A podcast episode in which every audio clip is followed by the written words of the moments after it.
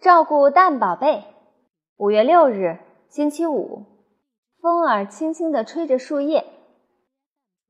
这个周日就是母亲节，所以今天的思想品德与社会课上，老师要求所有的同学都尝试当一次母亲，体会当母亲的辛苦。还有一个神秘的道具——一只鸡蛋。老师解释说，每位妈妈怀孕的时候都很辛苦。想象一下，妈妈带着七八斤重的宝贝在肚子里，每天还要买菜、做饭、洗衣服。真奇怪，妈妈为什么不把我扛在肩膀上呢？这样会容易些。现在每个同学的脖子上都挂上了一个小布袋儿，里面装着一只蛋，蛋贴在肚子上，感觉有点怪怪的，因为蛋很小。所以，从衣服外面基本上看不出来。从现在开始，你们无论上课、下课、吃饭还是上厕所，都要带着这只蛋，要小心呐，不要碰破了。蛋破了，就说明你的宝宝没有了。今天放学的时候，我们看一看谁的蛋仍然是完整的。老师说：“这太轻了，也太容易了。”不就是一只蛋吗？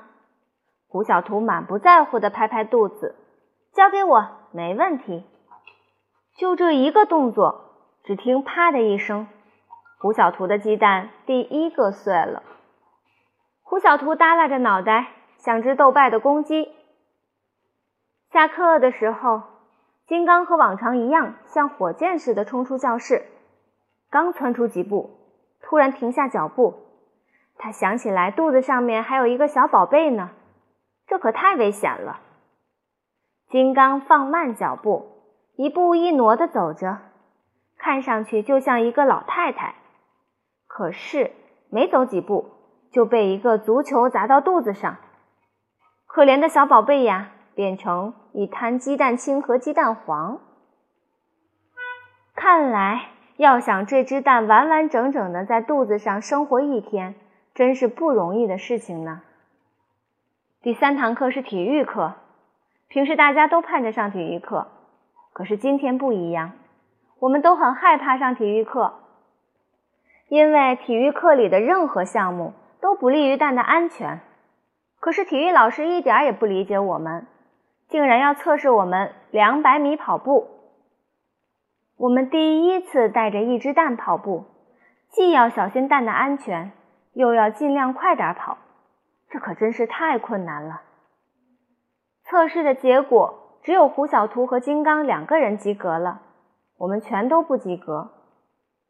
在跑步过程中，又有五只蛋牺牲了。我觉得带着蛋的每一分钟过得都很慢。上课的时候要忙着听课，还要忙着照顾蛋，我连溜号的时间都没有。下课的时候。玩的也不痛快，除了上厕所，基本上我都坐在座位上一动也不动。可是这样小心，我的蛋还是掉在了地上。这都怪香香果，确切说是怪香香果的香橡皮，它的味道太香了，害我打了一个老大的喷嚏。蛋宝宝吓坏了，它一头撞到了书桌上。我急忙把蛋取出来，发现它的头上裂了一条细细的裂缝。我仔仔细细地擦了擦，还好，伤口并不是很大，还有活下来的希望。我长叹了一口气，真是虚惊一场。香香果给了我一块创可贴，我把蛋小心翼翼地放在腿上，轻轻地帮它包扎。贴上了创可贴后，我老觉得不顺眼。弄了又弄，挪了又挪，终于我的手不小心轻轻的一用力，蛋碎了。我惊讶的张大嘴巴，蛋的小脑袋凹了下去，流淌出金色的蛋黄。我亲爱的蛋宝宝已经安详的闭上了眼睛。别人的蛋也好不到哪里去。王天天上厕所的时候提裤子，因为用力过猛，蛋碎了。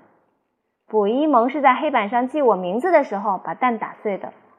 刘坚强的蛋在他上课打瞌睡的时候压碎了。一天还没到，大家的蛋纷纷壮烈牺牲，只有香香果保护的蛋完整无损。护蛋一天的经历，让我们都有了很深的体会。一只小小的蛋就把大家累坏了。